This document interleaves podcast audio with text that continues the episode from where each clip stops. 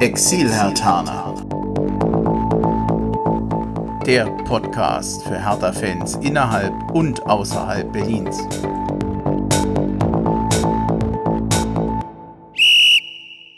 Hallo Hertha-Fans in Berlin, in Brandenburg und weiter weg. Hallo Exil-Hertaner. Ich bin Bremchen, ich grüße euch zu einer neuen Folge des Exil-Hertaner Podcasts. Es ist die 23. Folge und ich begrüße auch den Carlo heute. Hallo und vielen Dank, dass ich hier sein darf. Ja, gerne. Äh, ich, ich hoffe, das sagst du danach auch noch. Es für dich auch das erste Mal. Es ist bestimmt ein komisches Gefühl, denn hier zu sein. Oder? Absolut, ja. Ich bin Ja. aufgeregt. Ja, ähm, man gewöhnt sich aber dran. Ich kann mich noch sehr gut erinnern, die erste Folge, die ich mit dem Dennis aufgenommen hatte. Wir saßen hier nebenan in dem Büro und ähm, also wir haben, glaube ich, beide erst mal zehn Minuten gebraucht, um dann so reinzukommen. Aber irgendwann ist das weg. Ich glaube, das ist so ein bisschen wie bei Lampenfieber beim Fernsehen. Man, man vergisst das nachher dann Ich glaube, es gehört auch dazu. Dann sind die Sinne geschärft und dann weiß ja, man, was ich man tut. hasse zum Beispiel den Anfang, die, die Einleitung zu sprechen. Das mag ich überhaupt nicht. Mal so diese Ruhe und diese Konzentration vorher. Eigentlich, ich weiß gar nicht warum. Es wäre ja überhaupt nicht schlimm, wenn man es mal falsch spricht oder so. Aber naja, mein Gott, wir schweifen schon ab oder ich schweife schon ab. Ich helfe gerne dabei. Ja, dann, ich habe ja gesagt, wir versuchen es mal schnell heute gleich ins Thema zu kommen. Die letzte Folge, die war am 22. September, die haben wir ja noch in Köln aufgenommen. Da grüße ich ganz herzlich den Lennart, den Robert und den Christoph. War sehr lustig, sehr spaßig, anstrengend, aber äh, an sich hat sich's gelohnt, aber eine Blaupause, jedes Mal überall hinzufahren, das, das war es leider nicht. Also Grüße nach Regensburg, das werden wir irgendwann mal über Skype machen, aber die Fahrt nach Regensburg, das wird mir dann doch, glaube ich, zu weit. Ja, letzte Folge war am 22. September. Seither hat es vor allem Siege gegeben. Siege. Ja. Und auch wenn wir gleich über Köln sprechen, wir haben gegen Düsseldorf gewonnen, wir haben gegen Düsseldorf gewonnen und wir haben gegen Düsseldorf gewonnen. Seit 40 Jahren in der Bundesliga zum ersten Mal und ich freue mich, dass wir das geschafft haben. Kann man Ähm, nicht oft genug sagen im Moment. Ja, es war ein dämlicher Exkurs, aber das hatte ich mir fest vorgenommen, das heute mal zu sagen. Hertha hatte ja in ihrer App extra geschrieben, an Tagen wie diesen, Sieg gegen Düsseldorf, der Nachbericht. Ja, es war, ich, ich glaube, es gibt auch keinen Fan, dem das nicht auf der Seele gelegen hat, dass wir dauernd nach diesem Relegationsspiel immer gegen Düsseldorf verloren haben. Und die Schmach haben wir jetzt so sozusagen, naja, nicht wettgemacht, aber es tat einfach gut der Hertha-Seele. Ja. Das Spiel in Köln war am 29. September. Das war der Sonntag, 18 Uhr.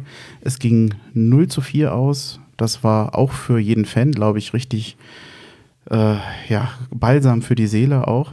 Denn äh, der Sieg gegen Paderborn äh, war zwar vom Ergebnis her in Ordnung, aber die Art und Weise, wie das zustande kommt, das war ja sehr schmeichelhaft. Hertha hatte vor dem Spiel gemeldet, dass weiterhin Peter Pekarik verletzt ist und auch Arne Meyer natürlich auch. Der wird ja noch länger verletzt bleiben. Hertha ist dann mit Jahrstein, Klünter, Stark, Boyata, Mittelstädt, Schellbrett, Grujic, Wolf, Darida, De Rosun und Selke angetreten. Wobei nachher noch Löwen, Luke Bakio und vor allem natürlich Ibisevic eingewechselt wurden. Die erste Halbzeit, der Anfang der ersten Halbzeit. 0-4 klingt so eindeutig, aber das war es überhaupt nicht. Die ersten Minuten, wir haben furchtbar geschimpft. Für mich war Köln besser, für dich auch. Absolut, ja. Es ging richtig stark los von den Kölnern und äh, ich hatte schon Angst, dass es in die falsche Richtung geht.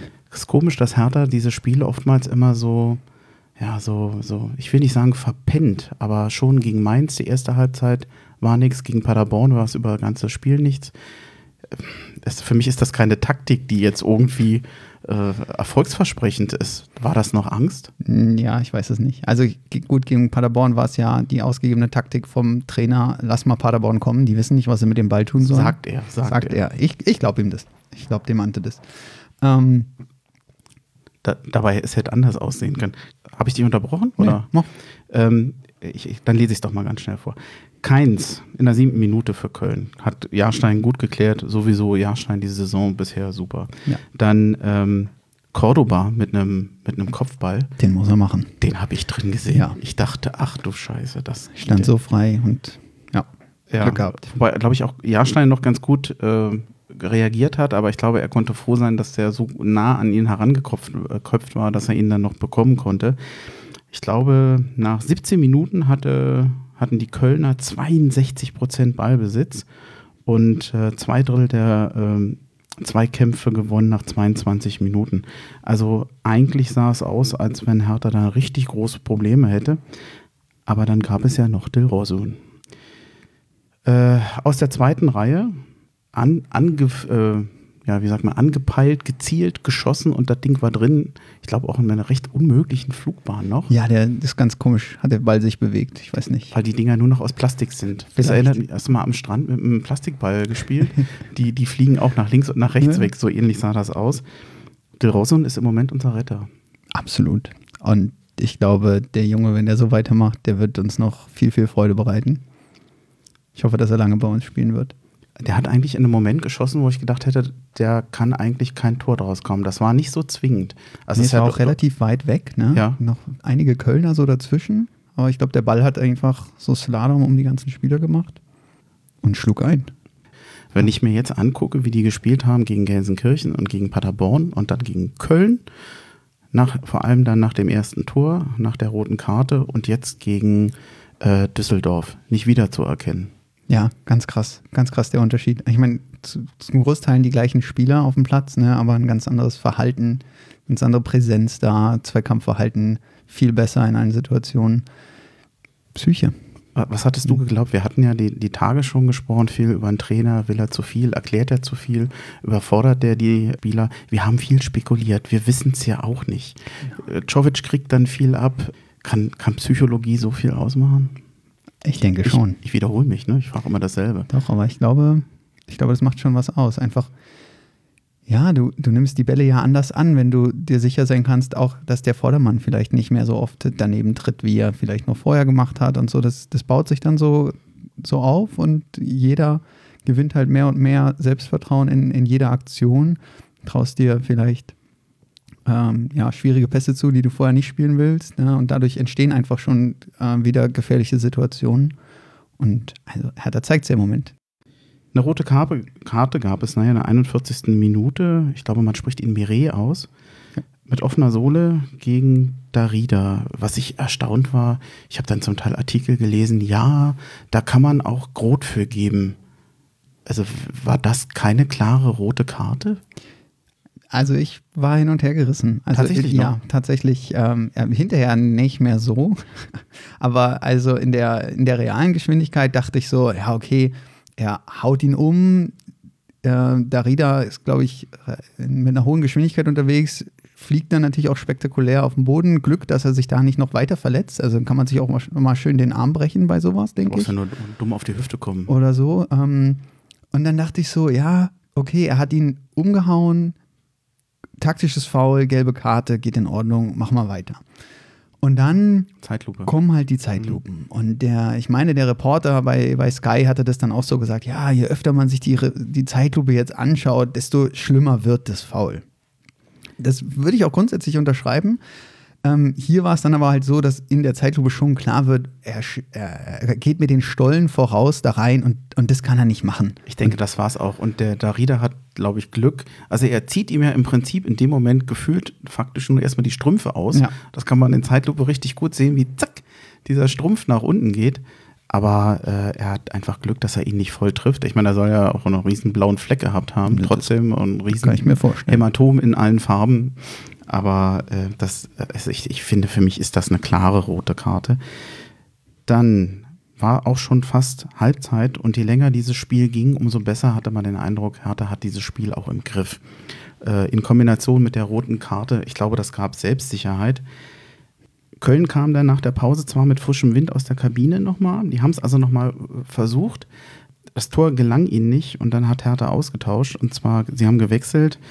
Für Selke kam Ibisevic und damit war mehr oder weniger dieses Spiel eingetütet, denn kaum war er auf dem Platz, da hat Ibisevic auch schon eingenetzt. Der Ball kam über Grujic zu Klünter nach außen. Der hat dann eine Eingabe gemacht, äh, die war nicht einfach. Den kannst du, also ich fand, der war hat den so halb hoch, ziemlich genau ins Tor gemacht. Also den kannst du ja sonst wohin spielen. Ich fand den schwierig. Das war kein einfaches Tor. Ibisevic kriegt das hin. Wo, Ja. wobei, ich will jetzt nicht vorweggreifen, ich frage mich, den hätte Selke auch gemacht. Er macht, ach, ja, wir sind Also- gleich beim Thema Selke. Ja, er, das ist ja das Schlimme bei Selke. Oh, da haben wir gleich eine Diskussion. Ja. Also wenn, wenn es mal so wäre. Ähm, dann unmittelbar danach gleich noch das 0 zu 3 war, sah eigentlich fast wie eine Doublette aus von dem ersten Ja. Tor. Ich Nur glaube, das, Ibisevic hat den anderen Fuß genommen. oh, ja, und Räder, von, von dem kam die, von, die, von dem kam die Hereingabe. Der hat jetzt auch das Spiel, das, das Tor gegen Düsseldorf sah auch wieder ähnlich aus. Ja, das vielleicht Also trainieren die das Das, genauso. das kann er, der, der hat einfach Erfahrung, der, der kriegt das hin. Dann, ja, ab dem Moment, ich glaube, waren auch bei den Kölner, die, da waren, Ja. die waren dann gebrochen quasi. Die wussten, 3-0 sind sie hinten in Unterzahl. Boyata hat sich noch in die Torschützenliste eingetragen.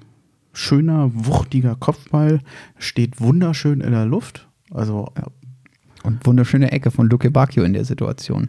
ja, stimmt. Und ähm, dann war das 0 zu 4 da und dann hatte sich die Sache eigentlich auch erledigt. Selke. Ich würde eine Sache noch vorher Ja. sagen. Es, also, ne, ich, ich halte nicht, ich habe nicht, hab nichts mit Köln so am Hut, ne? aber an dem Tag, die haben mir schon ein bisschen leid getan.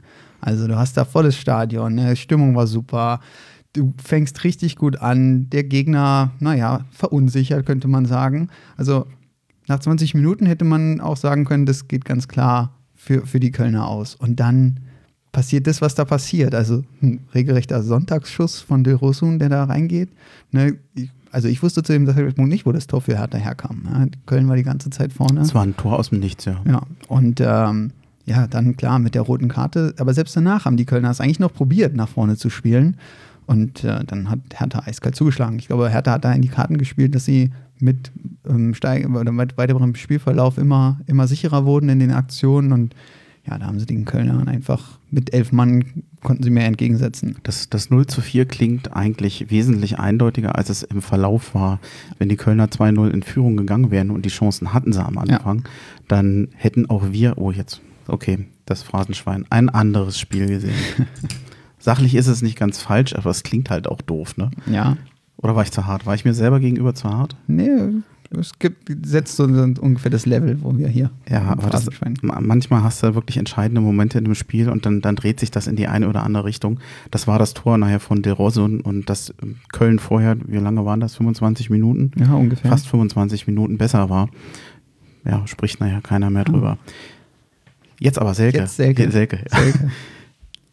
Ja, du hast gerade eben gesagt, der hätte das Tor gemacht. Im Ich Moment. Selke trifft nicht mehr. Das ist ja das Problem. Ja, aber er trifft nicht, weil er in andere Situationen kommt als Ibisevic. Ich weiß jetzt nicht, ob das unbedingt an Selke selber liegt ähm, oder an, an, einfach an, der, an der unterschiedlichen Spielweise.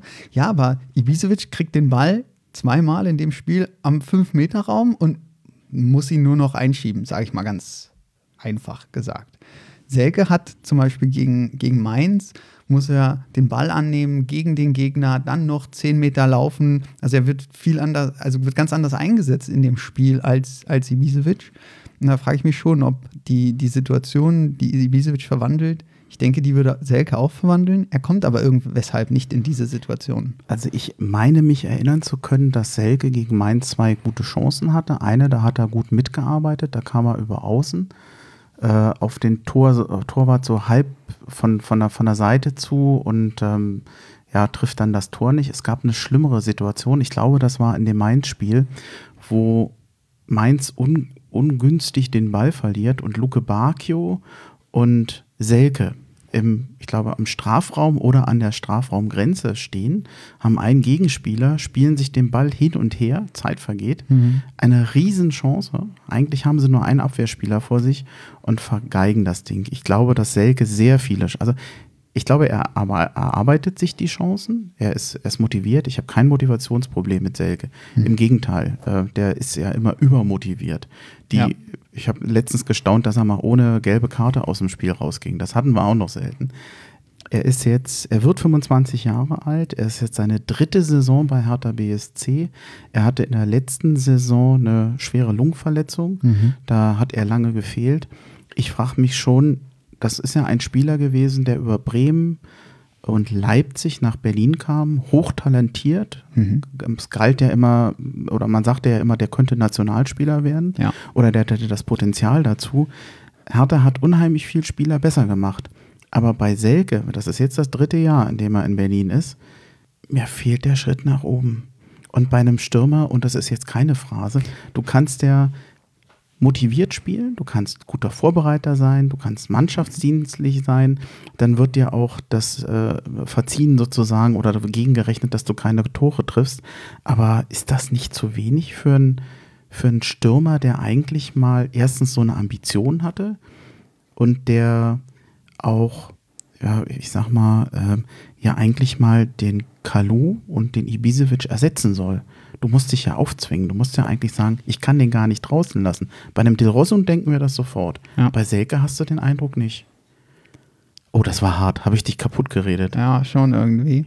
Also, ich, ich gebe dir recht. Mhm. Also, ähm, ein, ein Stürmer, der muss entweder seine Tore machen oder muss halt irgendwie anders der, der Mannschaft helfen. Ein Punkt, den ich zum Beispiel bei Selke noch als großen Defizit, großes Defizit sehe, vor allem im Vergleich zu Ibisevic, ist vorne die Bälle annehmen und, und festmachen und sie dann zu verteilen. Da ist Ibisevic, ne? da ist Ibisevic besser. Hm. Ähm, aktuell ist Selke einfach in einem Formtief und man hat das auch in dem Köln-Spiel, Düsseldorf, in einem der letzten mhm. Spiele, da kommt er an den Ball und er sieht nur das gegnerische Tor. Er will unbedingt auf Teufel komm raus selber das Tor schießen und hat kein Auge mehr für den Mitspieler. Einfach nicht, weil er es nicht kann, sondern weil er im Moment will, eben. Will sich beweisen. Er will sich beweisen. Druck nehmen. Ja. Mhm. Und äh, damit, ja, damit verbaut er sich selber halt gute Vorlagen zum Beispiel, weil er einfach selber das Ding treffen will.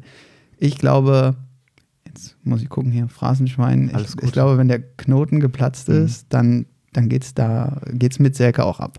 Ich habe zwar letztens schon für Brustlöser bezahlen müssen, aber ich weiß, was du meinst. Ja, das, das Tor fehlt und dann das Tor fehlt hört die Verkrampfung glaube, auf. Das denke ich. Ja, das, das ist das ja keine ich. Phase. Und, und, und, wir haben ja Glück, dass Ibisevic da ist und äh, im Moment so gut trifft. Ich glaube, dass das über die Saison ähm, wird Selke noch ein wichtiger Spieler werden und wird auch seine Tore machen. Ist dir in dem Spiel gegen Köln noch jemand aufgefallen, wo du gesagt hast, ähm, hat mir nicht gefallen, hat mir gut gefallen. Also insgesamt hat der Hertha durchaus überzeugen können und wesentlich besser gespielt.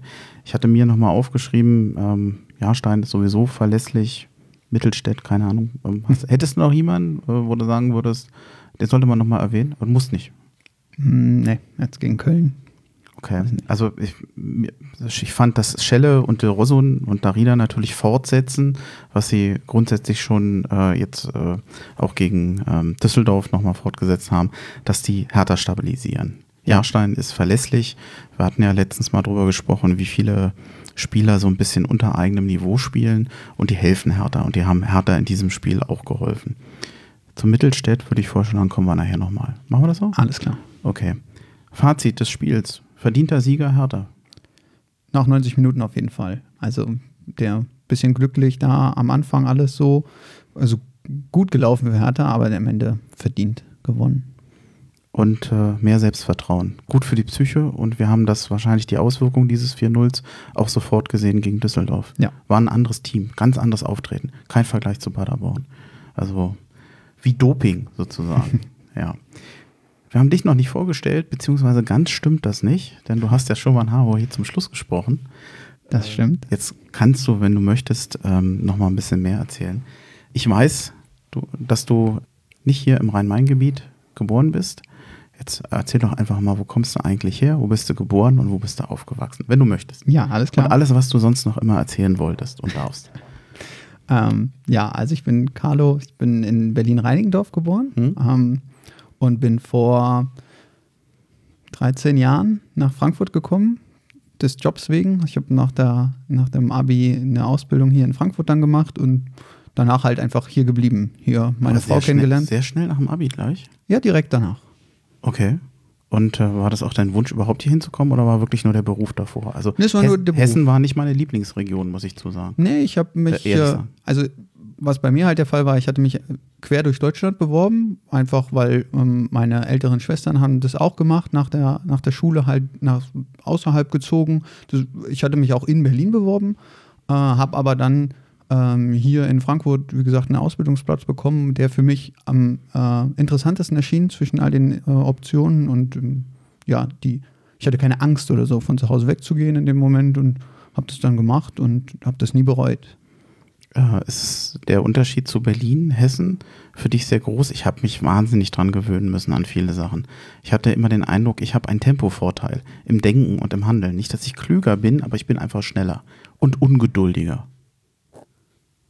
Das kann ich, weiß nee, ist mir nicht aufgefallen. Ich, also ich habe es gemerkt an Ampeln in Berlin, wenn du bei Gelb nicht losfährst, sondern bis Grün wartest, dann wird gehupt. Wenn du in Hessen bist, dann gucken die bei Grün langsam runter und fangen an zu schalten. Und das hat mich wahnsinnig gemacht. Ich bin dann immer hinten aufgefahren und musste wieder bremsen, weil ich eigentlich viel zu schnell, ich war hektischer. Das liegt vielleicht daran, dass hier die Fußgänger einfach immer über die Straße gehen. Ob rot, ob grün. Also Ja. das äh, ist so ein Ding, was ich hier erlebt habe erst. Es gibt keine Ampeln und es gibt keinen Blinker am Auto. Ja, das stimmt auch, ja. Hier wird nicht geblinkt beim Abbiegen und die Leute gehen grundsätzlich über Rot als Fußgänger. Ja. Auch alte Omis, die dann so mit Krückstock in der Hälfte der Straße nochmal Luft holen müssen, aber ist denen egal. Ja, wobei, das kannst du in Berlin auch haben. Die Alten und Gebrechlichen gehen immer darüber, wo sie eigentlich nicht sollen. Aber das, das, das kenne ich noch aus Berlin. Nee, also, ah, sonst hattest du keine Probleme? Nö. Okay. Also, keine Ahnung, vielleicht lag das auch daran, dass in der Ausbildungsgruppe, wo ich war, waren eh viele aus äh, hier allen Bereichen Deutschlands. Hat man sich da quasi zusammengetroffen. Also, ne? Hast du schnell Anschluss gefunden hier? Äh, Mir ist ja aufgefallen, dass wer hier im Rhein-Main-Gebiet arbeitet, meistens sehr schnell Leute kennenlernt, die erstmal aber auch nicht aus, aus der Gegend herkommen, sondern auch sehr viel zugezogene. Also ich habe Ja, fast erstmal nur zugezogene kennengelernt, lustigerweise. Ja, Vor allem über den Fußball. Ja, also Fußball habe ich tatsächlich gar nicht so als, ähm, als Möglichkeit genutzt, sage ich mal, hier neue Leute kennenzulernen. Das hat sich dann eher auf den, auf den Ausbildungsplatz und die Leute, die dort halt äh, waren, be beschränkt, in Anführungsstrichen. Ähm, aber da war so, ich sag mal, 60 Prozent, die von außerhalb kamen und 40 Prozent, die eben hier aus der Region kommen. Spielst du selber Fußball? Äh, nee. Auf nie der Play- gespielt? Auf der Playstation. Äh, früher mal ein bisschen, ähm, hin und wieder, aber, aber nicht, nicht regelmäßig. Das heißt, nee. wenn dann höchstens mal das E-Sports-Team von Hertha. Da ja, vielleicht, aber ich glaube, da habe ich keine Chancen. Da bin ich zu alt. Da muss man sehr, sehr jung sein, um da irgendwie mithalten zu können. Gut, dann bin ich sowieso raus. Tut mir leid. Das ist, ist alles in Ordnung. Kontakt zu Hertha, wie hat sich der Kontakt zu Hertha gegeben? Also irgendwie, man, man wird ja auch Fan oder interessiert sich. Ja, also so, so ganz genau kann ich das gar nicht mehr ähm, zurückverfolgen, wann das losging. Ich, ich weiß, eins meiner ersten Hertha-Spiele war ein Spiel im Olympiastadion gegen den SV Meppen. Ähm, soweit ich mich erinnere, haben wir das 4-1 verloren. Ähm, das, und trotzdem hat mich das irgendwie äh, nicht mehr losgelassen danach. Ähm, das, das muss so um 96, 95, 96 gewesen sein. Ich hätte nachgucken können, habe ich aber nicht. Ähm, Ist nicht so wichtig.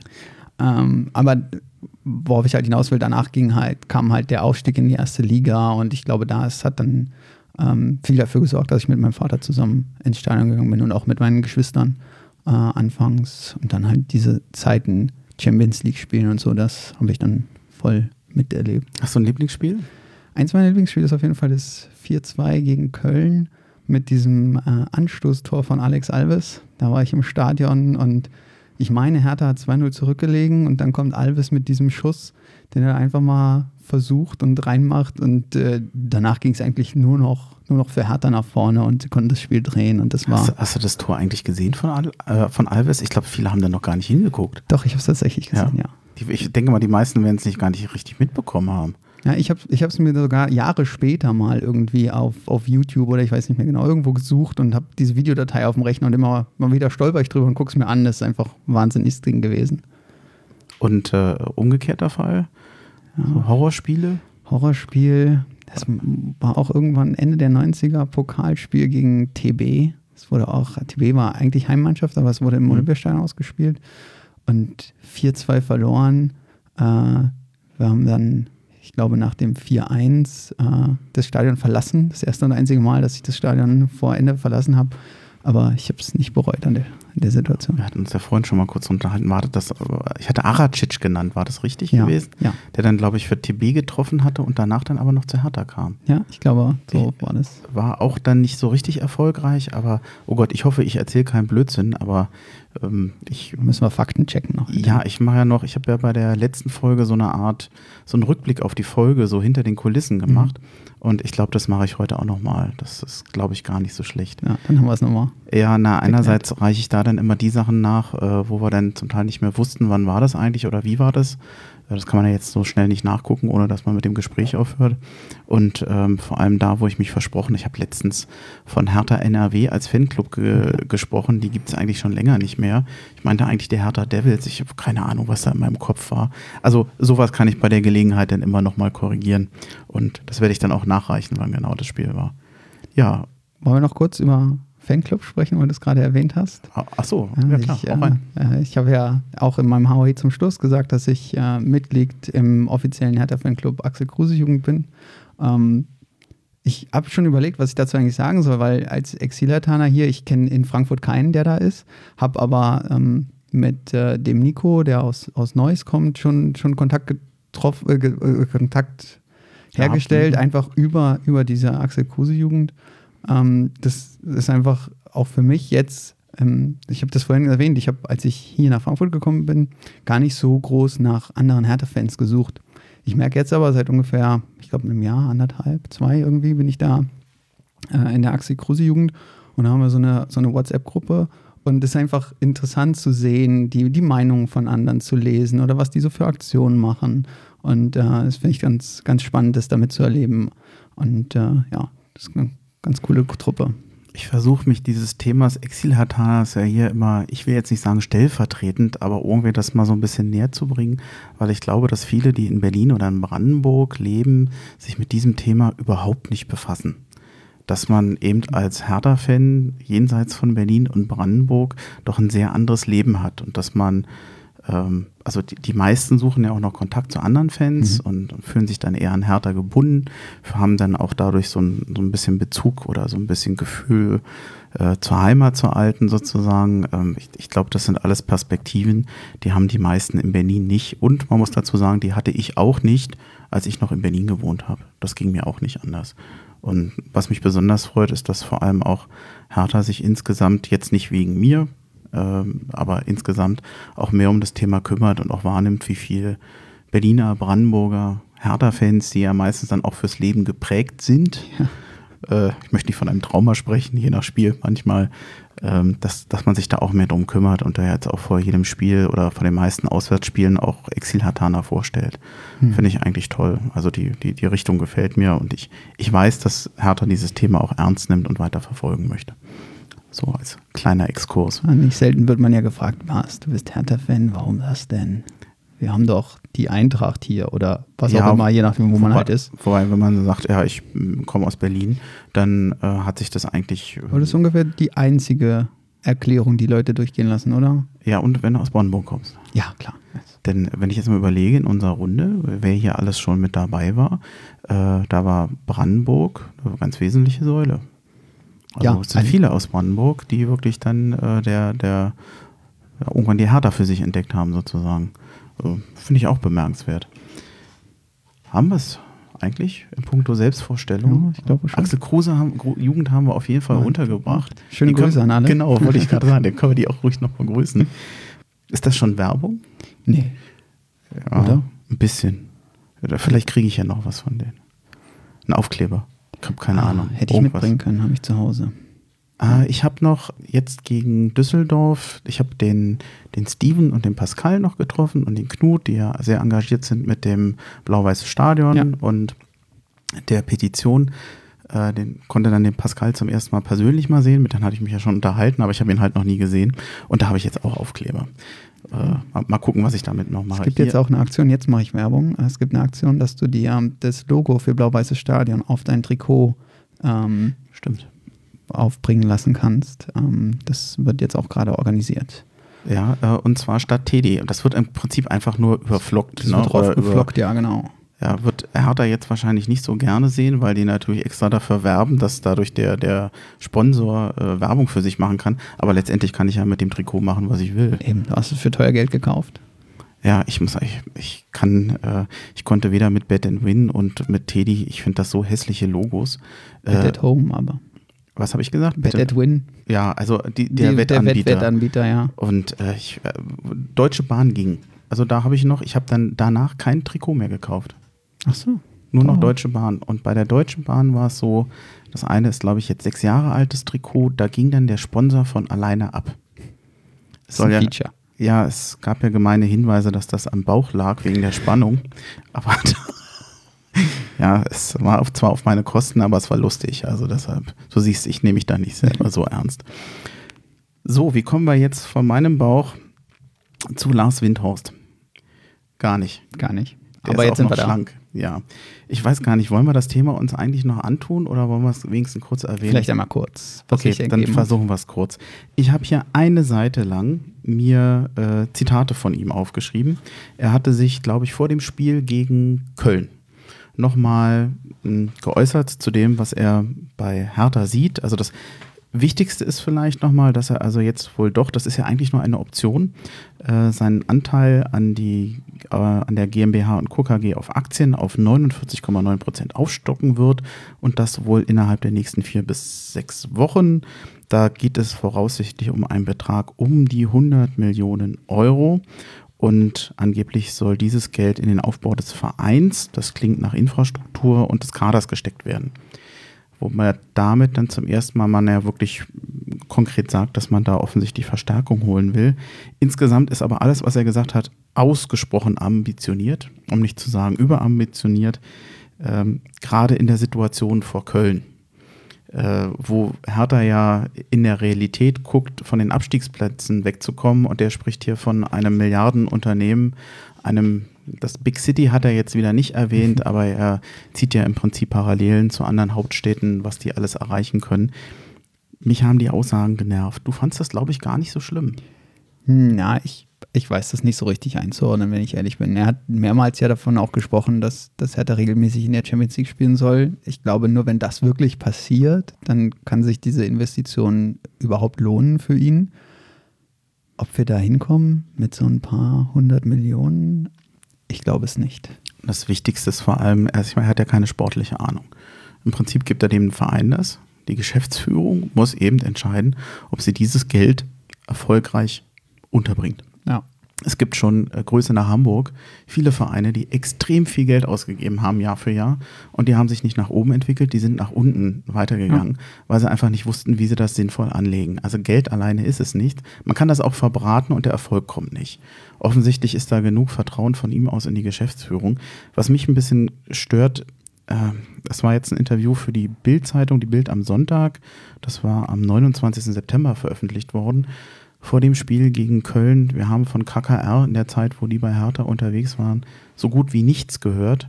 Und jedes Mal wirbelte eigentlich jedes Interview immer wieder Staub auf. Ich finde, es macht auch Hertha irgendwie nicht sympathischer äh, mit diesen Äußerungen im Hintergrund, dass der Investor daran glaubt, dass sich Hertha verbessert und mal besser spielen wird und dass sich das auch finanziell lohnt, das setze ich voraus, weil sonst würde er es ja nicht tun, sonst würde er bei Hertha nicht investieren. Das finde ich ja richtig. Und dass der so eine, wirklich so eine Vision hat, finde ich ja eigentlich schön, dass er Hertha nach vorne bringen will.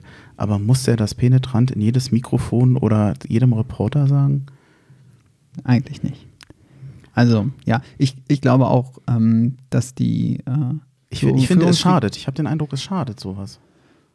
Ja, aber meinst du, die, die Führungsriege bei Hertha, die, die sportlich das Sagen hat, die lässt sich davon irgendwie beeinflussen? So nach dem Motto, ah, guck mal, ich, also ich gebe euch so und so viele Millionen jetzt, ihr müsst jetzt unbedingt, keine Ahnung, Neymar verpflichten, um möglichst schnell diesen Erfolg zu haben.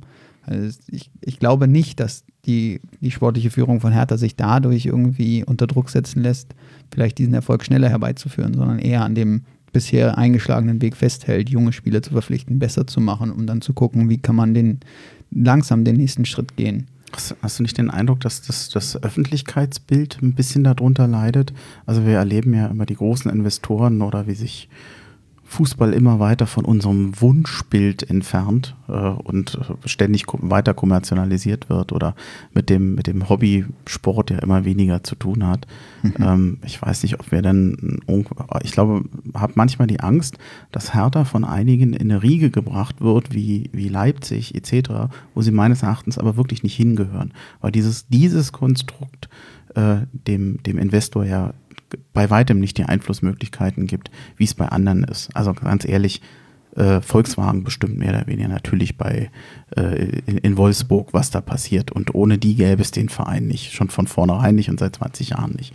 Und in Leverkusen haben wir das gleiche und in Hoffenheim haben wir das gleiche und in Leipzig haben wir ja im Prinzip heute einen Fußballkonzern, der international agiert und äh, der faktisch mit seinen wenigen stimmberechtigten äh, Vereinsmitgliedern auch noch mehr oder weniger das Vereinsrecht aushebelt, indem einfach nur da Leute sitzen, die gut mit äh, Red Bull da stehen.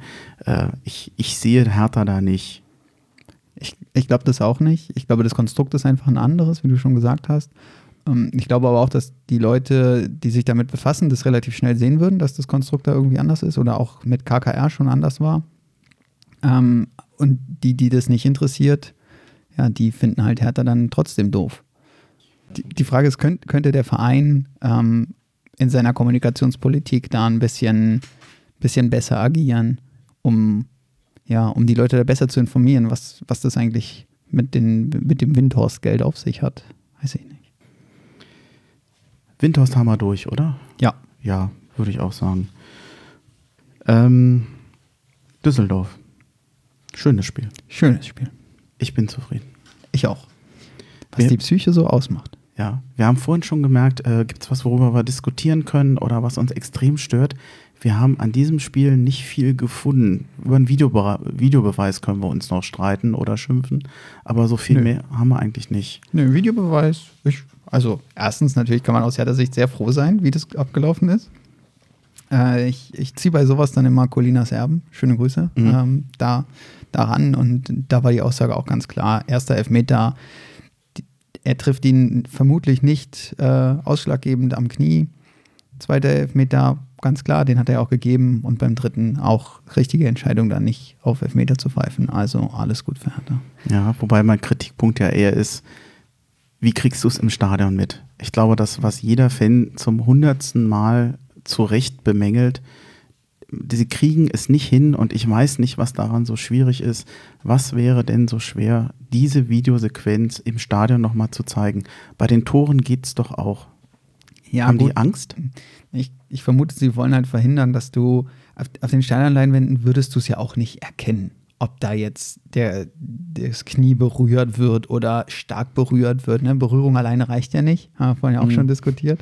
Ähm, und dann hast du die, diese Videoleinwände in den Stadien ähm, ich glaube nicht, dass man da viel erkennen würde. Aber die Tore kannst du da auch gut erkennen. Ja, aber beim Tor kommt es nicht auf jede, jede Kleinigkeit an und bei manchen Fouls kann das schon ausschlaggebend also das sein. Würde ich, das das würde ich gerne würd ich gerne probieren. Dann, dann zeigt man es halt. Die Leute sollen sich eine Meinung bilden, ob man dann im Zweifelsfall tatsächlich mal auch Einstellungen hat, wo man sagt, ich kann es selber nicht erkennen. Aber das wäre mir immer noch lieber, der Versuch, es zu zeigen, als die Leute im Unklaren lassen. Ja, ich weiß halt nicht, ob du die, die Szene wirklich zeigen müsstest. Es würde ja schon reichen, ja. zu sagen, hier, Köln überprüft jetzt gerade die und die Szene. Ja, da kann das Spiel ja auch weiterlaufen, wie bei dem, bei dem zweiten, äh, bei dem zweiten Einsatz vom Videoassistenten gegen, beim, im Spiel gegen Düsseldorf, wo das Spiel ja irgendwie eine Minute lang weiterging und dann wird auf einmal gepfiffen. Während, wenn während dieser Minute wenigstens schon auf der Anzeigentafel angezeigt wird, ähm, dieses Foul wird jetzt überprüft, dann kann man sich so wenigstens so ein bisschen darauf einstellen, dass jetzt gleich vielleicht der, der Schiri da nochmal pfeift oder sich das nochmal angucken geht oder so, ohne dass du wirklich die Spielszenen zeigen müsstest. Ja, aber dadurch zeigst du halt auch, um welche Szene es geht. Dann, wenn da steht, äh, im Moment ist es ja, glaube ich, so sinngemäß, Prüfung Elfmeter steht dann da. Du hast dann eine Szene, die lange vorbei ist und kannst das gar nicht mal mehr zuordnen. Und was ich noch gemeiner finde, du, du zahlst, du bist vor Ort, du hm. zahlst Eintritt, um dir das Spiel vor Ort anzugucken und kannst schlechter sehen als derjenige, der zu Hause am Fernseher sitzt und der das dann mitkriegt. Und allein das, das ärgert mich so sehr. Ja, ich glaube, das, das ist so ein, so ein, ein Argument zu sagen, Leute, macht es transparenter und dazu gehört die Szene? Ich glaube, das Argument zählt nur, wenn dir der Fan im Stadion auch wirklich was wert ist als Liga. Hm. Und ich glaube, der Trend geht dahin, dass diese Leute, die, die Fans im Stadion eigentlich immer weniger Bedeutung haben. Ne, man will gute Stimmung. Ähm, okay, zur Not würden wir die wahrscheinlich über über Lautsprecher eingespielt kriegen. Also äh, Leipzig oder Hoffenheim, wo war das mal? Ja, das kann, kann sein. Ich glaube, die haben das mal gemacht. Ja. Ähm, und, und sonst wird es, glaube ich, so von, von Liga-Seite, also ist nur jetzt meine, meine Interpretation, ist der Fan im Stadion mehr Last. Ne? Der, die zündeln dann Bengalos mal oder ne, Bremen diskutiert ja jetzt ständig darüber, ähm, dass, dass ja, die Kosten für die Polizeieinsätze, mhm. ähm, also das hast du alles nicht, wenn die Leute nur noch zu Hause vorm Fernseher gucken. Und da können sie dann auch sehen, was der Videobeweis macht. Und Wo, wobei, es gibt ja noch ein anderes Beispiel. Alleine, das war ein Freitagsspiel. Das war bei miserabelsten Wetter um 20.30 Uhr, was ich eigentlich recht spät finde. Mhm. Und äh, also wir sind ja jetzt wahrscheinlich kein großer Fan von Fortuna Düsseldorf, aber das ist für die auch eine Strafe. Also von Düsseldorf an einem Freitagabend nach Berlin, das ist nicht um die Ecke. Ja, das finde ich auch eine Unverschämtheit. Mir das jetzt nicht leid. Ähm, aber grundsätzlich bin ich bei dir. Die Anstoßzeiten, ne? freitagsabends, Montagsspiele hatten wir auch schon. Jetzt sonntags noch früh und noch ganz spät, noch viel später als früher, also 18 Uhr ähm, Spiele. Es geht nur noch um die Vermarktung im Fernsehen. Also der Trend ist, zeigt da schon ganz deutlich hin. Und ähm, ja, beim Videobeweis sieht man das jetzt halt noch, noch viel mehr, wie man als Stadiongänger da abgehängt wird. Ich ja, glaube, das ist eine schlechte ein schlechter Trend. Vor allem, sie hatten ja schon die Chance, es besser zu machen. Ich weiß, das ist jetzt mindestens das zweite Jahr, in dem es den Videobeweis mhm. gibt, ne? Ich weiß nicht mal sogar der dritte Jahr schon. Vielleicht mit dem ersten Jahr, wo sie es noch Probeweise hatten. Es, äh, es wirkt immer noch so unrund. Also es ist merkwürdig. Ja. macht, aber ich, ich glaube, da sollen andere nochmal drüber ähm, sprechen, die sich mit dem Videobeweis und den verschiedenen Aspekten besser auskennen. Ich glaube, wenn wir das jetzt im Detail noch machen, dann hören wir heute nicht mehr auf. ähm, ja, wir sind gleich zum Videobeweis gegangen. Ähm, ich fange nochmal, ich reiche nochmal ein bisschen Statistik zu dem Spiel nach. Peter Pekarik ist inzwischen wieder im Training gewesen. Das heißt, äh, Ante Czovic hatte vor dem Spiel eigentlich die große Auswahl, denn weiterhin ist nur Arne Meyer verletzt und das wird ja auch so bleiben. Hertha ist in Relation zum letzten Spiel eigentlich unverändert äh, angetreten, nur dass äh, Ibisevic für Selke da war. Habe ich was vergessen? Nee. Nee, das passt. Das ist gut. Dann 37.000 Zuschauer, Schiedsrichter Martin Petersen, der stand ja dann auch recht schnell nachher im Fokus. Wir haben es ja gerade eben erwähnt. Und äh, ja, es war dann ein 3-1 gegen Düsseldorf, was für mich bisher das beste Saisonspiel der Hertha war. Äh, von der ersten Minute an richtig gut im Spiel drin. Dann, ach, ich habe noch mal ein bisschen Statistik gewälzt. Und zwar hieß es ja immer, dass es der erste Sieg der Hertha seit 40 Jahren war. Mhm. Das stimmt auch. Wo haben wir es? Am 8. Dezember 1979. Äh, Hertha gewann gegen Düsseldorf mit 3-0. Das ist tatsächlich auch so lange her. Was da ein bisschen verschwiegen wird oder was das Ganze so ein bisschen in eine andere Richtung gibt, ist, es hat seitdem nur noch sieben Begegnungen bei der Teams gegeben in der ersten Liga, weil sie nämlich beide dann abgestiegen sind und zum Teil ja wirklich viele, viele Jahre dann nicht mehr in der ersten Bundesliga waren. Also es war auch ein Ausdruck nicht, wie gut Düsseldorf ist, sondern auch, wie lange beide nicht mehr in der ersten Liga waren. Das Relegationsspiel am 15.05.2012, das werden sich wahrscheinlich die meisten dran erinnern können, der berühmte Platzsturm ohne Elfmeterpunkt und ohne Eckfahren, wir kennen das. Und der letzte Sieg der Hertha gegen Düsseldorf, der war dann tatsächlich in der zweiten Liga, nämlich am 23. Januar 2011. Also grundsätzlich ist es nicht so, dass sie es in der jüngsten Vergangenheit nicht konnten. Ja, aber man muss ja für die Zuschauer so ein paar witzige Statistiken raussuchen und dann klingt es einfach total toll. 40 ja, ich Jahre. Ich habe mich jetzt auch gerade zum Statistik-Heini gemacht, aber okay. Na komm, Statistik ist eine schöne Sache. Dann haue ich das jetzt auch noch aus. Äh, alles, was jeder schon mal nicht wissen wollte. 17 zu 10 Torschüsse für Hertha waren da zu Verzeichnis. Hertha fast in allen Belangen besser. Mehr gelaufen, 118 zu 113 Kilometer, mehr best, deutlich bessere Zweikampfquote. Äh, ich glaube, in der Sportschau habe ich gesehen äh, 60 zu 40.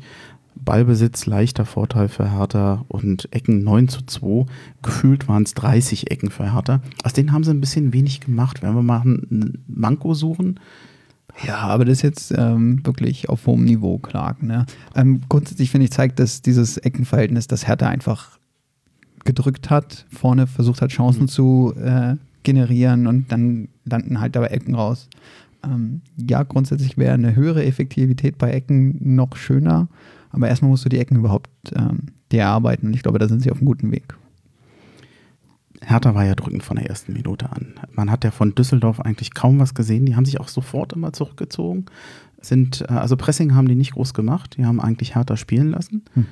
Ich weiß gar nicht, was war das Ziel von Düsseldorf? Haben die versucht, auf Konter zu gehen und Hertha hat das geschickt äh, verhindert? Ich, ich, glaube, dass Köln, äh, Quatsch, Köln, äh, Düsseldorf durchaus konterstark ist. Die haben das in Ansätzen auch mal gezeigt. Ich weiß leider, ich muss leider passen, ich weiß den Spielernamen nicht. Es gab ein, zwei von Fortuna, die waren wirklich beweglich. Da hast du in Ansätzen mal gesehen, wenn die mit, mit Tempo äh, auf die Abwehr von Hertha zukommen. Das sah gar nicht so schlecht aus, aber ich sag mal, bis zu der, ja, bis zu diesen Elfmeter-Szenen, also der bis zum ersten Videobeweis, ich habe nur Hertha gesehen und ich dachte, wow, was spielen die toll und ich hatte Angst, oh Gott, hoffentlich ist das nicht meine Hertha. Hertha spielt super und das Tor machen dann nachher die anderen. Und nachher kam es ja auch genauso. Äh, bin, bin eigentlich nur ich schon so schräg, dass man dann immer so denkt als Hertha-Fan? Oder? Also mir geht es genauso. Eigentlich komisch, oder? Ja. Und äh, es ist ja dann oft so, ähm, Hertha spielt richtig gut, der Gegner macht das Tor und dann hört Hertha auf zu spielen. Und dann kassieren sie noch ein zweites und vielleicht noch ein drittes. Ähm, ich fand, gegen Wolfsburg war es so ein bisschen ähnlich. Es ging jetzt da mhm. zwar sehr früh schon los mit dem Gegentor. Ähm, dass Hertha auch ganz gut angefangen hat. Halbe und, Stunde lang und überlegen. Durch, und dann halt äh, ja, irgendwie abgebaut hat. Ähm, ich hatte jetzt hier bei dem Düsseldorf-Spiel tatsächlich ein positiveres Gefühl. Also auch nach dem, nach dem Tor für Düsseldorf habe ich in äh, der besagten WhatsApp-Gruppe der Axel Kruse-Jugend auch äh, extra gesagt, ähm, Düsseldorf gibt gerne Führungen ab. Das haben sie in den letzten vier Spielen jetzt getan.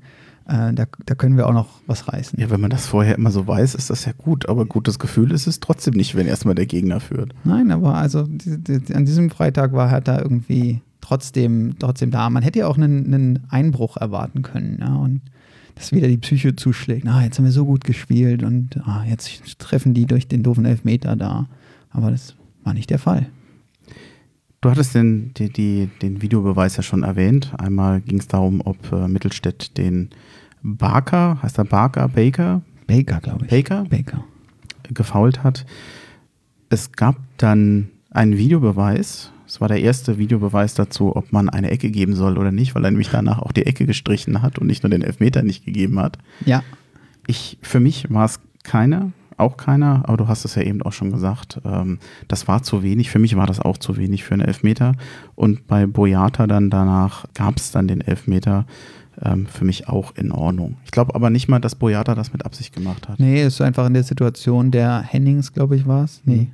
Doch, wird Hennings gefault? Äh, nee, nee Fink. Fink. Fink. wird gefault. Und der Fink spitzelt so den Ball weg und Boyata ist halt in der Bewegung. Und da, wo der Ball vorher war, ist dann auf einmal der Fuß vom Fink und Boyata tritt halt drauf. Jetzt müsste ich eigentlich sagen, er kommt zu spät. Aber das riecht nach Geld. Aber in der Sache stimmt's ja. ja Jeder, der schon mal Fußball gespielt hat, weiß, wie das ist. Du siehst den Ball noch, willst danach treten, der Ball ist weg und da steht das Fuß des anderen. Der Fuß des anderen. Hm. Was ich mich allerdings in der Szene frage, ist, warum dauert es über eine Minute, bis ähm, der Videobeweis da eingreift? Weil die Szene ist eigentlich klar, ist auch deutlich zu erkennen. Ich weiß jetzt nicht genau, wo der Schiri stand, ähm, aber auch aus Köln, aus dem Kölner Keller, hätte man da relativ schnell reagieren können, denke ich. Das hat mich so ein bisschen irritiert. Ich hatte jetzt bei Kicker und bei der Sportschau.de geguckt und da wird immer genannt, dass zwischen diesem, dieser Szene und dem Elfmeter eine Minute gelegen haben soll ähm, als, ich sage jetzt mal, aus dem, als, aus dem Gefühl des Zuschauers, wir haben uns alle angeguckt und haben gedacht, warum hören die denn jetzt auf? Um was geht's denn jetzt? Es war doch, also weil man überhaupt nicht den Bezug hatte mhm. äh, zu dieser Szene noch. Man hat es auch schwer gesehen, also es ist ja immer so eine Frage der Perspektive, manchmal sieht man es besser oder schlechter, wir haben es überhaupt nicht gesehen und äh, wir, wir konnten es nicht verstehen. Und das war auch die große Unzufriedenheit und die Pfiffe denn, äh, ob der mangelnden Transparenz. Aber das, das Thema hatten wir ja eben schon. Zum Glück gibt es den alten Mann, den Herrn Ibisevic. Oh Gott, wenn der mich mal hört. Na, ich glaube nicht, dass der eine Exilataner Podcast ist Halt auch gut, dass du ihn alten Mann nennst und der ist deutlich jünger als du. Der aber alte Mann, Fuß, der natürlich viel jugendlicher wirkt, vor allem aber Tore macht. Darauf kommt es an. Ibisevic. Ähm, Schelbrett, der hat, äh, es kam über rechts, beziehungsweise passte zu Wolf und der hat dann schön geflankt und das Tor kam dann von Ibisevic, im Prinzip so wie die, wie die Köln-Tore waren, Eigentlich, die wir eben ja. schon hatten. Ja. Toll gemacht. Ich weiß gar nicht, was war, äh, in typischer Manier habe ich irgendwo gelesen oder mir hier aufgeschrieben. Äh, das ist jetzt geklaut, auch wieder vom Kicker oder von der Sportschau. Die, aber das war ja wirklich in typischer Manier. Und äh, gut, dass das so bald fiel, 37. Minute. Das Tor für Düsseldorf war ja fünf Minuten vorher. Und ich hatte noch zu meinem Nebenmann gesagt, naja, vielleicht machen sie noch den, den Anschlusstreffer vor der Pause. Und tatsächlich, der Del Rosun, unser Lebensretter, äh, hatte vorher schon eine gute Szene, nur einen Doppelpass mit dem Ibisevic, das sah schon toll aus. Wenn der ja. mal ins Rennen kommt, das macht wirklich Spaß, den zu sehen. Absolut. Ja. Dann ähnliches Tor, eigentlich sah aus wie eine Doublette von dem äh, Ibisevic, nur dass es jetzt Del Rosun war und der war schwer. Ein bisschen spektakulärer, ne? Die Flanke kam, glaube ich, von Darida, so ein ja. bisschen Setzt er vorher noch auf oder ist er einfach hoch? Ich glaube direkt, aber ich bin mir nicht mehr sicher. Und der Russo auf, auf, ziemlich genau auf dem Elfmeterpunkt, ne? mit, mit rechts aus der Luft und schaufelt ihn ins, ins Tor rein. Ich war dermaßen froh, dafür, dass Hertha ja eigentlich sowieso die ganze Zeit die bessere Mannschaft war in der, in der ersten Halbzeit, dass sie jetzt auch wirklich in Führung ging. Also ich war, ich hatte einfach nur Angst, ey, bitte nicht gut spielen und dann auch noch verlieren oder so. Das, das ist ja noch blöder. 60% Ballbesitz zur Halbzeit, 68% der Zweikämpfe gewonnen, elfmal aufs Tor geschossen und äh, die Düsseldorfer hatten wohl vier Torschüsse abgegeben. Hertha war drückend überlegen. Und eigentlich war Düsseldorf, wenn man jetzt mal die Elfmeterentscheidung außen vornimmt, die hätten sicherlich nochmal einen anderen äh, Drall kriegen können, das Spiel damit gut bedient. Denke ich auch. Wie, wie du es schon sagtest, was haben die sich eigentlich gedacht? Ich glaube, die wollten auf Konter gehen, aber es funktionierte nicht. Und Hertha hat es einfach nicht zugelassen. Und die paar, äh, lustigerweise, die zweimal eigentlich oder dreimal, glaube ich, viel mehr war Düsseldorf gar nicht, gar nicht vorm Tor. Du hast vier Torschüsse gesagt, ne? Zwei Szenen da waren davon die, die Videoassistent ermöglichen Elfmeterszenen, ne? Und sonst, mhm. da kam nicht viel von denen. Ich glaube, sie waren in der zweiten Halbzeit, haben sie nachher mehr gemacht. Mhm. Und zwar lustigerweise ausgerechnet nach dem Tor, nach dem 3-1 für Hertha. Ich hatte den Eindruck, da hat Hertha ein bisschen zurückgeschaltet. Äh, Düsseldorf hatte mehr Ballbesitz, hat, die hatten auch vereinzelt gute Chancen, aber äh, es funktionierte dann nicht mehr. Das 3-1 durch Darida war ja in der 62. Minute. Luke Bacchio war reingekommen, hat sich toll durchgesetzt auf ja. der linken Seite. Wie hast du den nachher im Rest des Spiels noch gesehen?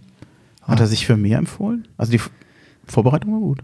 Naja, die Frage ist ja, ist er besser als Dil Äh, den er ja ersetzt hat, meine ich. Ähm, ich denke, Luke Bacchio ist ein, ist ein Wahnsinnsspieler. Also dieser, die, dieser Antritt, den er da vor dem, vor dem 3-1 von Darida gemacht hat, das war schon echt extrem stark, wie er da in der Geschwindigkeit den Ball auch kontrolliert. Ich meine, kurz bevor er dann den Pass spielt auf Darida, der ja nur noch einschieben muss, ähm, versucht ein Düsseldorfer ihn noch von hinten einfach auf Teufel komm raus zu faulen. Auch wenn er, ich glaube, wenn er ihn wirklich trifft, dann könnte der auch rot dafür sehen, weil er einfach von hinten reingrätschen. Ähm, er trifft Luke Bacchio auch, aber lässt sich gar nicht, lässt sich gar nicht beirren. Er läuft einfach weiter äh, und sucht hier halt die Chance und macht dann auch das Tor. Ich glaube, da hätte es andere Spieler gegeben. Ich gucke ein bisschen an nach zu Selke, mhm. die sich dann in der Situation vielleicht eher hätten fallen lassen und den, den Freistoß mitnehmen. Und Luke Bacchio zieht da einfach durch ähm, und am Ende endet es im Tor. Also. Fällt dir Selke zu schnell? Er hat eine gewisse Neigung, hat er. Manchmal schon, ja. Aber, aber ich, ich bin ja hier auf der Pro-Selke-Seite heute. Ähm, ja, obwohl ich dich, glaube ich, heute schon verunsichert habe. der wird noch wichtig. Ähm, aber in der Situation war einfach Luke Bakio wirklich stark. Ja, er hat, ähm, wie hat dir denn Selke danach in dem Spiel noch gefallen? Er kam ja auch noch rein. Er versucht es halt, ne? er versucht sein Tor zu machen. Mhm. Ähm, und irgendwann kommt es auch. Also es gab eine, dann, eine, Situation, da kam er auch über links. Äh, ich weiß nicht, ob er hätte abspielen können, war glaube ich auch nicht so ganz einfach. Er hat dann das gemacht, was ein Stürmer macht. Er versucht dann halt drauf zu schießen. Mhm. Aber du hast auch gesehen, der rannte dann vor dem, vor dem Elfmeterraum quasi äh, quer zum Keeper und versuchte dann, ob man dann irgendwann mal schießen kann, ohne dass er geblockt wird. Und ähm, da merktest du auch wieder dieses, ich, ich will jetzt endlich mal ein Tor machen und Düsseldorf wäre ja im Grundsatz in diesem Spiel jetzt, äh, wäre eine gute Möglichkeit gewesen, über Konter jetzt eben auch dann das 4-1 nachzulegen. Ja, aber du hast es eben auch selber schon gesagt, nach dem, nach dem 3-1 und ähm, Selke wurde ja auch erst zehn Minuten nach dem 3-1 ja auch eingewechselt. Die ganze Mannschaft hatte halt schon einen Gang runtergeschaltet und so ein bisschen in, in den Verwalten-Modus geschaltet. Da kannst du halt als Stürmer dann auch nicht mehr so viel machen. Also sie haben ihn jetzt nicht mehr groß bedient oder. Ja, es gab, glaube ich, noch zwei Chancen, die er hatte, die aber halt leider nicht zum Erfolg geführt haben. Sie haben aber auch zu viele, ich nenne es mal Konter oder Gegenangriffe, zu leichtfertig verspielt. Mhm. Zu, zu Ja. viele schnelle Ballverluste, wo ich sagte, Mensch, wenn er das einmal konzentriert durchspielt, denn äh, Düsseldorf, muss man auch sagen, die haben nicht aufgegeben. Die Das haben ja auch äh, nach dem 3-1 bis zum Schluss wirklich noch nachgelegt. Also das fand ich schon bemerkenswert. Aber wie, wie war dein Gefühl so, m, wenn Düsseldorf jetzt nochmal den Anschluss geschafft hätte? Glaubst du, Hertha wäre ins Schwimmen gekommen? Ich weiß nur, dass ich mir in die Hosen gemacht hätte. Äh, Also eigentlich waren sie zu gut, aber dann ja, kriegt so ein Spiel auch wieder so einen Dreh. Ich, ich, es ist schwierig. Also jede Mannschaft kriegt nochmal eine zweite Luft, wenn du den Anschlusstreffer äh, erzielst und auch noch eine, ein Tor Differenz hast. Denn so, also sie haben, sie haben da eigentlich ganz ordentlich gespielt. Ich habe mir die, die Chancen jetzt nicht alle aufgeschrieben, also sie hatten noch ein, zwei sehr gute, die hätten auch drin sein können. Also Mhm. ähm, es äh, wäre noch möglich gewesen, natürlich. es gab ja noch in der 82. die, die auch wieder Videoassistent-Eingriff, äh, als äh, Schellbrett den Ball an die Hand kriegt. Gut, dass du es erwähnst, danke. Ja. Ähm, da hatte ich kurz, also in der ersten Einstellung dachte ich, ja, da gibt er Elfmeter für, hat er dann am Ende nicht gegeben. Hattest du das Handspiel im Original gesehen? Ich hatte es gesehen, ja. Okay, war das so ersichtlich? Ja. Okay. Also, auf meiner Couch sah das ganz gut. Ja, wenn Ähm, man so einen guten Blick hat. ja, ähm, wo wir wieder beim Thema sind, Stadionbesucher gegen. Ja. Also ich habe es im Stadion nicht gesehen gehabt. Also äh, letztlich hat das ja auch nicht gegeben, aber es war in der 82. Wenn du da das 3-2 kassierst und dann die zweite Luft von Düsseldorf kommt, hätte man, glaube ich, nochmal, ähm, ja, wäre es nochmal spannend geworden. Oder vielleicht auch nicht. Also gerade dieses, äh, in diesem Spiel war Hertha so souverän, ne? sie haben sich auch von dem 0-1 nicht äh, einschüchtern lassen. Vielleicht hätten sie es auch durchgezogen. Und dann vielleicht nochmal bisschen Aufmerksamkeit auf den nächsten Konter gelegt. Hätte, und wäre, das ist immer schwierig, was so, äh, wie sich was äh, zu raten, wie was hätte noch sein können. Ich ich kann es ja nicht beantworten. Ja, natürlich jetzt, ich, ich, ich kann es ja nicht genau sagen. Lass mich doch nochmal auf den Wolf kommen. Mhm. Der hat, wie ich finde, sein bestes Spiel für Hertha BSC gemacht. Der war ja zum Teil über rechts unwiderstehlich, hat mehr als einmal seinen Gegner vernascht. Mehrmals getunnelt, glaube ich sogar, und dann stehen lassen. Ja, Ähm, war so, so stark habe ich ihn vorher nicht gesehen. Also in keinem Spiel. Also hattest, fandest du, dass er schon Spiele hatte, wo er wirklich so gut war, dass er so auffiel? Oder also ich, ich habe ihn jetzt vorher dann noch nicht so richtig Mhm. verfolgt. Ich weiß nicht, wie der. Ich meine, irgendwas muss das ja gegeben haben, warum er von Dortmund gekauft wurde. Ähm, jetzt für Hertha war das garantiert sein bestes Spiel. Und wenn er dieses Niveau beibehält, ich glaube, dann können wir auch äh, weiter oben in der Tabelle angreifen. also vor allem in der ersten Halbzeit, muss ich sagen, war das wirklich ein Vergnügen, ihn zu sehen. Mhm. Einmal, wie er zum Teil wirklich mit Geschwindigkeit manchmal noch Bälle erobert hat, wie er seinem Gegner weggelaufen ist und äh, manchmal auch robbenmäßig quasi nach innen gezogen ist und das sah richtig gut aus. Also ich hatte wahnsinnig viel Spaß, gerade jetzt nach den Spielen, die ja nun nicht so gut liefen. Paderborn haben wir ja schon mehrfach genannt, aber äh, ich hatte viel Spaß an ihm und äh, Grujic. Wie hat der Grujic gefallen? Grujic hat auch sein bestes Spiel dieses Jahr gemacht. Ich glaube, er ist noch nicht auf dem Niveau, was er letztes Jahr teilweise hatte. Ähm, aber der, der Trend von Grujic zeigt auf jeden Fall in die richtige Richtung und äh, er wird langsam zu dem äh, ja, Fels in, der, in, in unserem defensiven Mittelfeld, für wir ihn brauchen. Ja, hinten schön abräumen ähm, und dann die Angriffe nach vorne einleiten. Wir hatten ja noch vorhin schon, äh, also vor der Aufnahme, die große Mittelstädt-Diskussion. Ja. Ähm, na, dann sag doch mal, wie du ihn gesehen hast. Also, er hat sicher Höhen und Tiefen und gerade diese erste Elfmetersituation, die er ja verschuldet hat. Ähm, er hat hinterher selber im Interview gesagt, da hatten wir Glück. Äh, da hätte man auch äh, aus seiner Sicht Elfmeter geben können. Ähm, dann, äh, ja, ist na- natürlich doof für ihn. Ähm, ich bin der Meinung, Mittelstädt ist einer unserer äh, Juwele ähm, und den Leuten, den, die dürfen Fehler machen. Die dürfen mal schlechte Spiele haben. Ich glaube, man man könnte sagen, wenn man jetzt in der, in der Mannschaft vom Freitag einen, so einen negativen äh, Spieler herauspicken will, könnte man sich Mittelstädt nehmen. Mir ginge das ein bisschen zu weit. Ähm, der, der ist noch sehr jung, er, er, darf, er darf Fehler machen, er darf, äh, ja, er, er muss die, glaube ich, machen, um daran zu wachsen. Und ich glaube, wir haben aktuell keine Alternative auf der Linksverteidigerposition.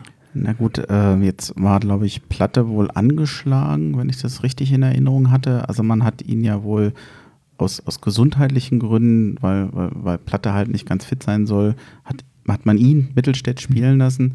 Vorher hatte Plattenhardt gespielt. Wer ist denn für dich besser, wenn du frei wählen könntest? Aktuell würde ich sagen, im Durchschnitt ist Mittelstädt besser als mhm. Plattenhardt. Und bei Plattenhardt muss ich aber auch sagen, da lege ich eine höhere äh, Messlatte an. Also der ist ein Ticken älter.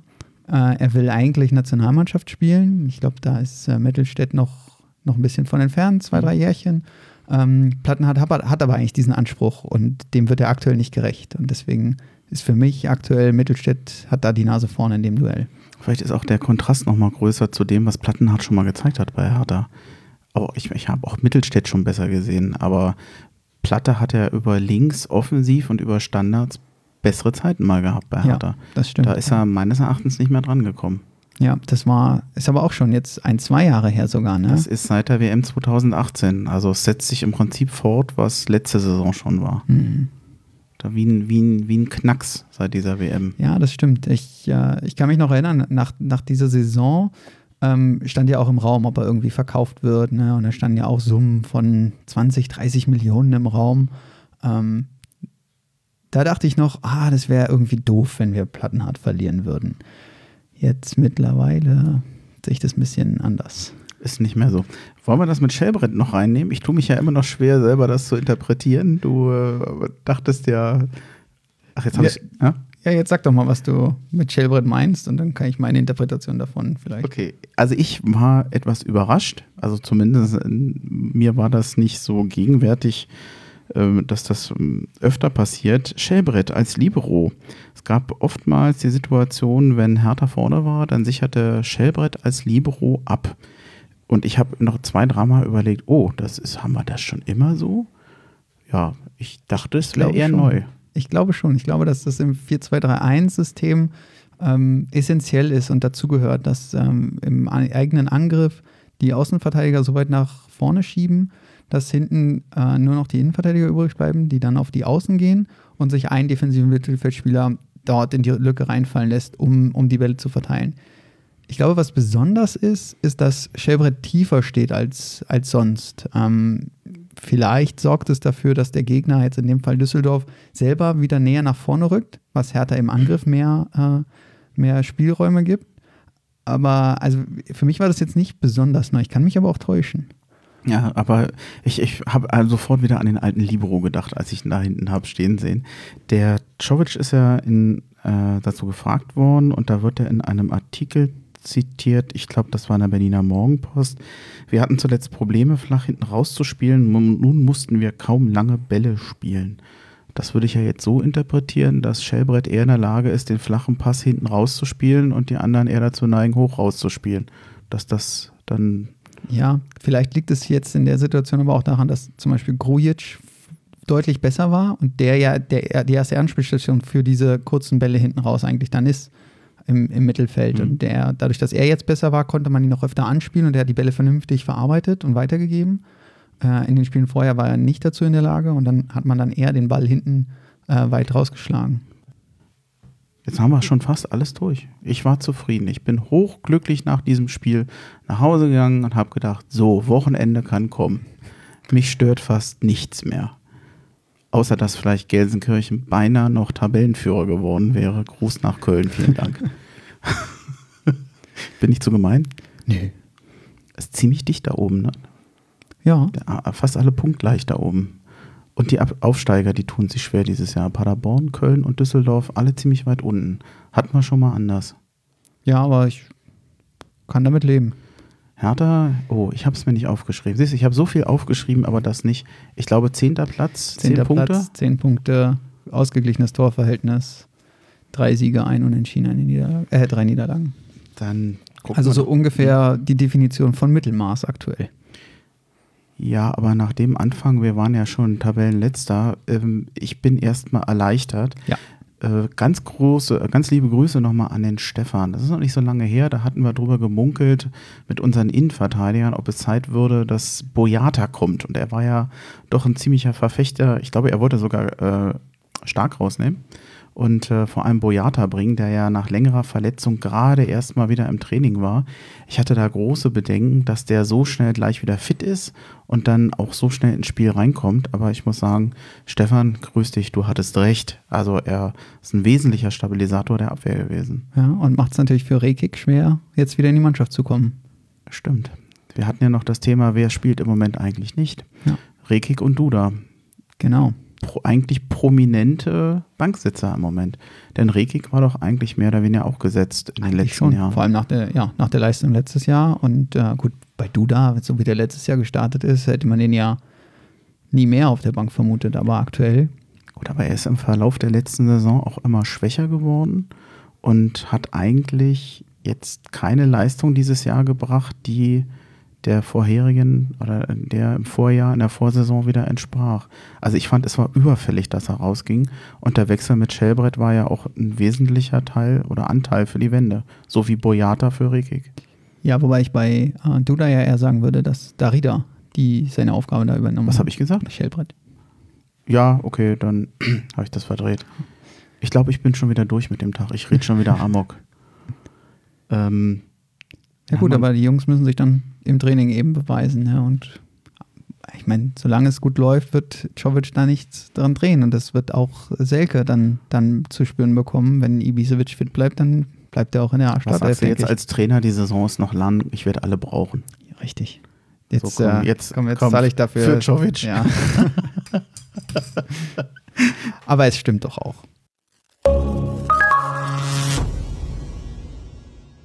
Dann lass uns doch mal einen ganz kurzen Blick auf die nächsten Spiele werfen. Ich bin als Wahrsager sowieso ganz schlecht. Wir müssen es auch nicht unbedingt machen. 19.10. 15.30 Uhr Auswärtsspiel in Bremen. Äh, dann am 26.10. angeblich ein Heimspiel. Nee, doch, äh, doch, das ist noch das Heimspiel gegen Hoffenheim. Und dann haben wir am 30.10. auch ein angebliches Heimspiel gegen Dynamo Dresden. Da bin ich mir noch nicht so sicher, ob das enden wird. Ähm, gegen Bremen und Hoffenheim wird sich zeigen, wie viel diese Siege jetzt gegen, gegen Teams, die, die wir ein bisschen schwächer sehen als eigentlich härter, wird sich beweisen, was das wert war. Ne? Ja, ich ähm, bin da auch noch nicht so zuversichtlich. Also gegen Bremen tun wir uns tendenziell eh eher schwer. Hoffenheim haben wir schon alles erlebt. Also äh, gerade die Bayern geschlagen. Ja, Hoffenheim jetzt die Bayern geschlagen, ja. Ich, ich weiß es nicht. Eigentlich habe ich Hoffenheim dieses Jahr nicht so stark eingeschätzt. Ähm, gut, der Sieg gegen die Bayern wird jetzt natürlich ein bisschen für Aufwind bei den sorgen. Ähm, ja, ich, äh, warte mal, ich, ich hoffe auf drei Punkte nach den beiden Spielen. Ein, ein Sieg, eine Niederlage, ich glaube, damit könnte ich leben. Also hoffen darf man, ja. Wobei ich denke mal, dass der Heimsieg für Hoffenheim wahrscheinlicher ist als der Auswärtssieg in Bremen, oder? Wenn wir schon raten. Bremen ist immer das die Seuche. Aber ja, ja, ich weiß es nicht. Ich erinnere mich nur an den späten Pizarro-Ausgleich, der ja auch noch glücklich zustande kam. Mir ist egal. Hauptsache mindestens drei Punkte aus den beiden Spielen. Gut, ist gekauft. Die nächste Folge des Exilatana Podcasts gibt es am 27. Oktober. Ist noch ein bisschen hin. Und wir haben es für heute. Ja. Ich, ich frage nicht mehr, wie war es, weil das ist immer doof. Ich habe immer versucht, mir das abzugewöhnen, wie war es zu fragen, weil wenn es Kacke war, sagt man es nicht. Und äh, man kann ja eigentlich immer nur was Freundliches sagen. Aber du kannst jetzt auch abledern, wenn du willst. Nee, ich, hat Spaß gemacht. Ja, das war ja meine erste Podcast-Erfahrung hier. War schön. Ja, wobei ich glaube, wenn wir jetzt zu dritt oder zu viert gewesen wären, dann wäre es, glaube ich, einfacher gewesen für dich auch zum Reinkommen. Also, ähm, denn am 27., wenn ich es richtig sehe, sind wir wahrscheinlich zu viert. Wenn du nochmal Lust hast, bist du einfach dabei. Okay. Das können wir gleich danach nochmal besprechen. Also, genug Mikrofone hätte ich. äh, und ähm, ich weiß, kann dir noch nicht sagen, ob es dann auch Kuchen gibt. Wir haben jetzt welchen. Oh, und ja. ich würde sagen, den, ich habe jetzt auch Hunger. Ich habe kein Mittagessen gehabt und heute Morgen nur Kaffee. Jetzt, oh, dann wird es aber Zeit jetzt. Ja, es, ich meine, okay, Kuchen ist jetzt absolut vitaminfrei, aber ist mir jetzt egal, ich habe einfach Hunger. Ja, der Körper braucht Energie, davon ist genug drin. Ich habe genug Reserven, aber So, na gut. Äh, das war schon der zweite äh, über mich oder auf meine Kosten heute, ne? Aber Ja. der kam ja von mir, das ist ja völlig in Ordnung. Gut, das, dann haben wir es dann. Haben wir es geschafft. Jetzt gibt's Kuchen. Am 27. hört ihr uns wieder und äh, ja, wir verabschieden uns mit dem, wie man es immer macht. Ich sag mal, Hau he. Hát a WC.